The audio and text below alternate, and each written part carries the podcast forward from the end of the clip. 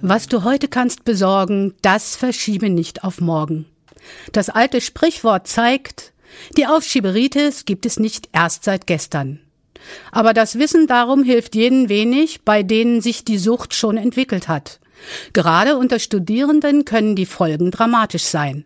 Der Prüfungstermin rückt immer näher und man hat noch nicht einmal angefangen zu lernen. Aber am Karlsruher Institut für Technologie lässt man die von der Aufschiebesucht Betroffenen nicht im Regen stehen. Am 5. August hat deswegen ein Online-Kurs gegen chronisches Aufschieben begonnen. Insgesamt reden wir ja von einem Seminar, was auf elf Wochen angelegt ist und was großteils videobasiert abläuft. Das heißt, es gibt kleine Lernhäppchen in Videos von drei bis maximal zwölf Minuten. Und von diesen Videos gibt es circa 60 Stück. Das heißt, die Teilnehmer schauen sich jede Woche Videomaterial im Umfang von ungefähr einer Stunde an und lösen dann dazu Aufgaben oder diskutieren in Foren. Das ist das Konzept, was diesen Kurs ausmacht. Ist aber jetzt nichts, was man irgendwie zu einem bestimmten Zeitpunkt beginnen muss und dann ist es irgendwann zu Ende, sondern das ist dann ganz on demand. Das heißt, man kann sich da in diesen Kurs einklinken, wann immer man möchte. Nicht ganz. Also wir sind jetzt gestartet am 11. August mit den elf Wochen Laufzeit. Man kann sich jetzt während der gesamten Laufzeit noch anmelden und quasi nacharbeiten, was schon gelaufen ist. Und der Kurs wird auch nach Kursende noch eine Weile offen bleiben, aber irgendwann ist er dann auch wieder offline und wird dann wahrscheinlich nächstes Jahr nochmal starten. Sie sagen, das sind Videos, die sind jetzt verfügbar auf YouTube oder wo, wo kann man die sehen? Also das Ganze nennt sich ja Massive Open Online Kurs und für diese Art der Kurse gibt es spezielle Plattformen. In unserem Fall ist es die Plattform Iversity. Das heißt, um die Videos zu sehen, muss man sich bei Iversity anmelden, was kostenlos ist und dann kann man eben an dem Kurs teilnehmen. Sie haben gesagt, das sind kleine filmische Häppchen. Da werden dann also Inhalte, wie ist das Problem überhaupt zu beschreiben, wie gehe ich mit dem Problem dann um.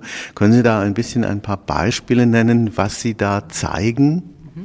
Die Videohäppchen sind so gemacht, dass quasi immer so ein Lerngedanke im Vordergrund steht. Das heißt, wir haben zum einen Videos, wo es vor allem darum geht, Prokrastination zu erklären, wo kommt es her, was sind die Ursachen, also wissenschaftlich die Hintergründe. Und dann wiederum gibt es einen Großteil der Videos, die sich eben direkt damit beschäftigt, wie kann man denn der Prokrastination begegnen, also quasi ein Training gegen die Prokrastination. Sie sagen, das ist etwas, wo dann auch Aufgaben gelöst werden sollen und müssen. Das bedeutet, es gibt da auch noch einen Austausch-Kommunikationskanal. Also es gibt mehrere. Zum einen ist es eben so, dass Diskussionsforen Teil von diesem Online-Kurs sind. Wir sind jetzt eben gerade gestartet und dann war zum Beispiel eine Frage, nachdem die Teilnehmer gelernt haben, was Prokrastination ist, dass wir sie aufgefordert haben, mal zu sagen, was sie denn selbst prokrastinieren. Was sind denn so typische Aufgaben, die man eben vor sich her schiebt. Und da ist zum Beispiel schon ein sehr reger Austausch entstanden und die Leute erzählen, erzählen, eben von der Steuererklärung bis eben zur Seminararbeit, was sie alles so aufschieben. Frau Dominok, dieses Thema Aufschieberitis, Prokrastination scheint eines zu sein, das viele, nicht nur Studierende begleitet. Das fängt teilweise ja schon auch in der schulischen Karriere vorher an. Können Sie mal ein bisschen den Umfang beschreiben, wie viele Menschen von diesem Problem betroffen sind? Zur Verbreitung dieses Phänomens des Aufschiebeverhaltens ja, gibt es in der Literatur sehr unterschiedliche Zahlen. Man kann allerdings sagen, dass es in einem gewissen Umfang ein Phänomen ist, das wir alle kennen, das jeden auch mal mehr oder weniger betrifft.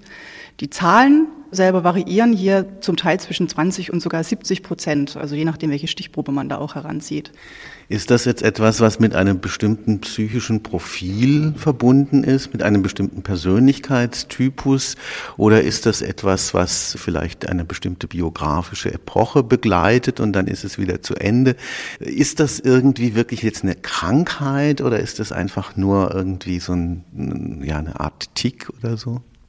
Nun, also hier kann man ganz klar sagen, dass sozusagen die Dosis das Gift ausmacht. Prokrastination an sich ist nicht als Krankheit in den gängigen Klassifikationssystemen aufgeführt. Ne? Also da muss man ganz klar sagen, es ist nicht als Krankheit bezeichnet. Allerdings ist eben hier die Frage, wie stark jemand aufschiebt. Prinzipiell kann man sagen, dass chronische Aufschieber meistens in vielen Lebensbereichen aufschieben, also nicht nur im Beruf, nicht nur im Studium, sondern zum Beispiel auch privat.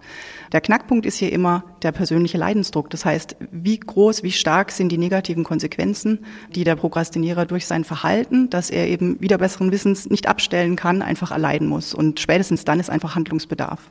Handlungsbedarf ist ein gutes Stichwort. Was kann man denn letztlich dagegen tun? Wir hier schließen uns der Auffassung an, dass das eine ja, Störung der Selbststeuerungsfähigkeiten beinhaltet. Und Selbststeuerung ist auch ein sehr komplexes Feld. Es beinhaltet im Prinzip alle Facetten, die uns als Menschen ausmachen, also unsere Gefühle, unsere Gedanken, unser tatsächliches Verhalten. Und bei einem Prokrastinierer sind eben diese Selbststeuerungsfähigkeiten in irgendeiner Form nicht optimal vorhanden. Das heißt, dieser Mensch ist eben nicht in der Lage, optimal auf seine eigenen Gefühle zum Beispiel Einfluss zu nehmen. Und gerade beim Aufschieben, wo es ja in der Regel um unangenehme Pflichtaufgaben geht, sind negative Gefühle und der Umgang damit natürlich ein ganz wichtiger Punkt. Viele argumentieren, ja, der Druck muss nur so groß sein, deswegen kann ich erst zwei Tage oder drei Tage vor der Klausur wirklich anfangen zu lernen.